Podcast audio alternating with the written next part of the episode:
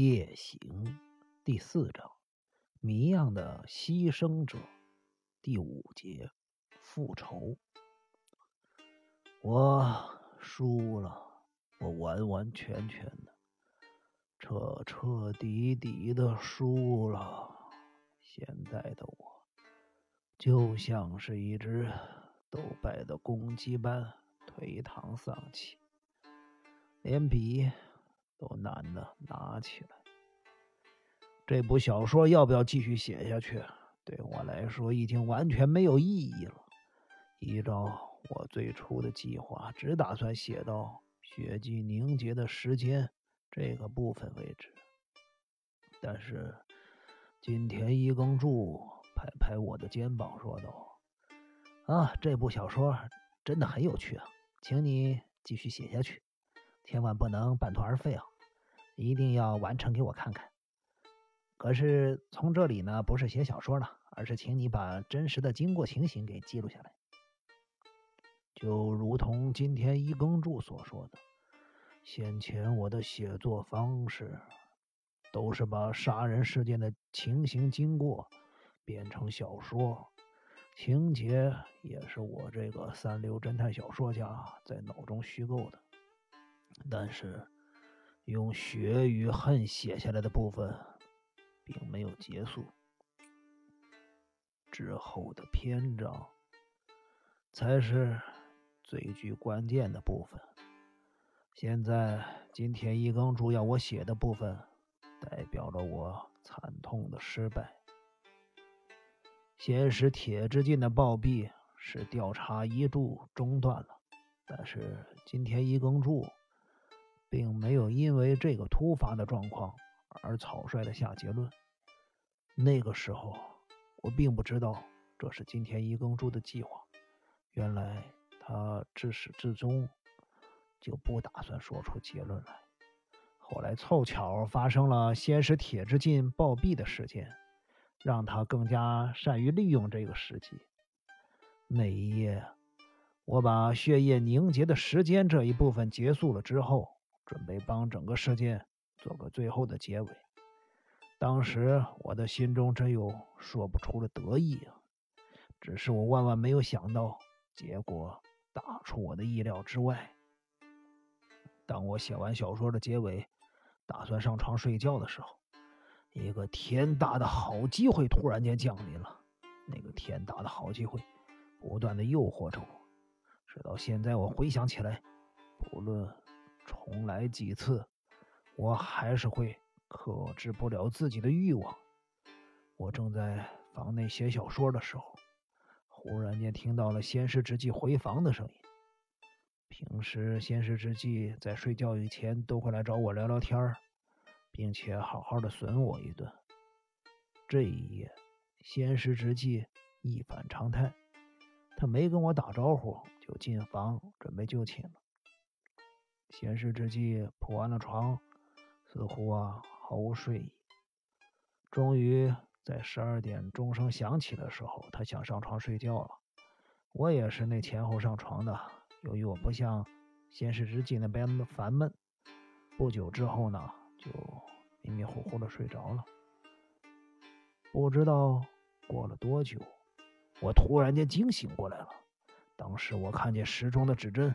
正好停在两点的位置，所以说对时间的印象非常的深刻。为什么我会在半夜两点钟惊醒呢？那都是因为先师之际的关系。当时先师之际的房间里面传来了奇怪的声音，把我吵醒了。尽管我听不清楚他在说什么，但是。他的的确确喃喃自语，在房中呢踱来踱去。我的心突然猛烈的跳了一下，全身也开始紧张了。因此，我开始仔细的倾听周遭的声音，同时我心中也十分清楚先是直纪在做什么，也想知道其他房间的动静。经过了一小段时间的观察，我发现除了先是直纪的房间之外，整栋房子。就像置身在深海之中，一片寂静无声。我尽量不发出一丝声音，悄悄的起床。就在这时候，床铺响起了一阵细微的声响，把我吓了一跳。我仔细一想，仙石直纪现在根本听不见如此细微的声音。不只是这样，这时候就算发出再大的声音，也不会影响他的喃喃自语和漫无目的的踱步。仙石直纪念念有词的声音不绝于耳，他仍然在房内来回的踱步。犹如一条没有终点的环状线，不停的走动。我满心焦急的侧耳倾听他的脚步声。过了一会儿，仙师之气终于不再踱步。我听到隔壁门打开的声音，一颗心吓得差点都要跳出胸口了。或许今夜就是个好机会。我打开房门，偷偷从门缝望向了走廊。走廊上只有一盏昏暗的灯光。仙石直纪正呆呆的站在晦暗走廊的另一端。喂，仙石，你怎么了？我故意压低声音的问他。仙师直纪却依然眼神茫然恍惚的站着。他那。茫然的眼睛凝视着前方，身体一动也不动。我悄悄的走到他的身边，伸出双手在他的眼前晃呀晃，但是先是直击，依然直视前方，完全不理会我。这一刻，我感到非常的兴奋，原来。仙师直纪现在处于梦游状态，他遗传到了仙师铁之进的怪病——梦游。一向狂妄自大、爱面子的仙师直纪，害怕被我知道他这个秘密，所以一直努力的隐瞒着。其实我老早就知道他会梦游，这也是我在小说中故意留下的伏笔。各位现在想到了吗？风屋小氏被杀的当晚，先是直纪故意将村正锁在金库中，而且如果没有我的帮助，金库是绝对打不开的。他究竟为什么这么做呢？还有那天晚上，他搬着沙发挡住门口，还叫我睡沙发上，这一切又是为了什么？原因就是先师直纪。知道自己会梦游，他也害怕在梦中做出惊人的举动。先是直击，跟他的父亲一样，经历了激烈的场面和辩论之后，就会爆发自己的情绪。晚上睡觉的时候就会起来梦游。在风舞小氏被杀的前后，不是曾经出现过许多激烈的场面吗？首先是先是铁之进拿刀追赶风舞小氏的场面，接着是八千代和守卫客厅里那只状似亲昵的场面，这些都渐渐的刺激了先是直纪的神经，促使了他的梦游症的发作。我知道，先是直纪一直深爱着八千代，而且呢无法自拔的爱着他。或许先是直纪害怕八千代是他同父异母的兄妹。所以一直把八千代当亲妹妹看待，不敢做出兄妹相间的不伦之事。关于这一点，一直让仙师直纪焦躁不安。仙师直纪与八千代有可能是同父异母的兄妹，但也有可能不是。假如他自己心意坚定的话，说不定就可以跟八千代在一起。可惜他没这股勇气。他的犹豫使自己失去了平时的稳定，因此先是直纪决定不让别人碰八千代一根汗毛，并且铲除所有跟八千代亲近的男人。当他目睹守卫与八千代如此亲密的模样，眼睛中顿时冒出了熊熊的妒火，心中充满了嫉妒、憎恨。以及杀气。那时候，仙师直纪心中想的就只有置守卫于死地。另外，那一天晚上，八千代壮士亲切地捧着食物到风屋小氏的房间，而且去了很久还不回来，这实在是让仙师直纪忍无可忍。于是他催促我一起上二楼去。其实他是为了到风屋小氏的房间去一探究竟。不料我们竟然在楼梯上看到八千代那种故意演戏的模样，这使得仙师直纪的心中更加强化了要杀死风屋小氏的念头。八千代衣衫不整的模样。不断刺激着仙师直纪的神经。当晚，仙师直纪害怕自己会梦游，他心中酝酿着一刀砍死风舞小师和守卫的欲望，因此他生怕自己会在梦游的状态中去实现心中的想法。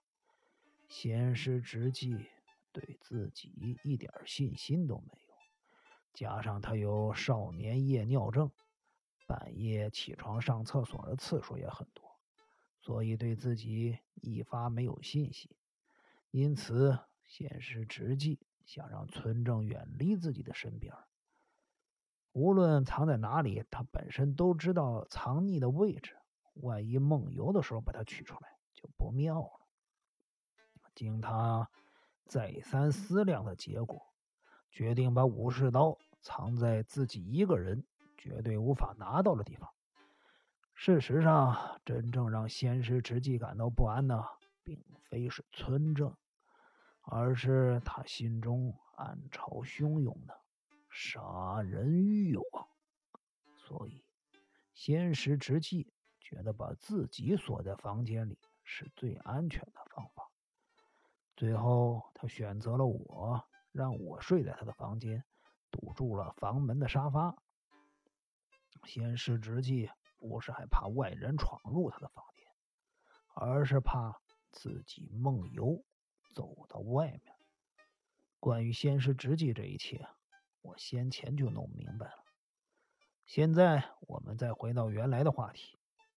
先师直计起来梦游的时候，我认为是一个大好的时机，于是静静的观察着先师之计的下一步动作。仙师直纪继续喃喃自语着，摇了摇头，踏着轻松的步伐，飘飘着往前走去。我隔了一段距离，尾随在仙师直纪的后面，轻轻的不发出脚步声。我之所以注意脚步，不是怕仙师直纪被吵醒，而是为了不吵醒屋内的其他人。仙师直纪走着走着，来到窗户边上，他打开一扇窗户，那正是前天八千代跳出去的那扇窗户。他摇摇晃晃的跳出去，我也尾随而出。我原本担心呐，跳出窗户的声音会吵醒其他人，但幸运的是，屋内仍保持一片寂静。我不禁感觉到有些兴奋。仙师直纪。踏着摇摇晃晃的脚步，穿过了山木林深处的小木门，经过了一片竹林的山丘，接着爬上了山路。我明白，仙师直纪今天晚上之所以会梦游，不只是因为想念八千代，另外还有一个原因，那就是阿静。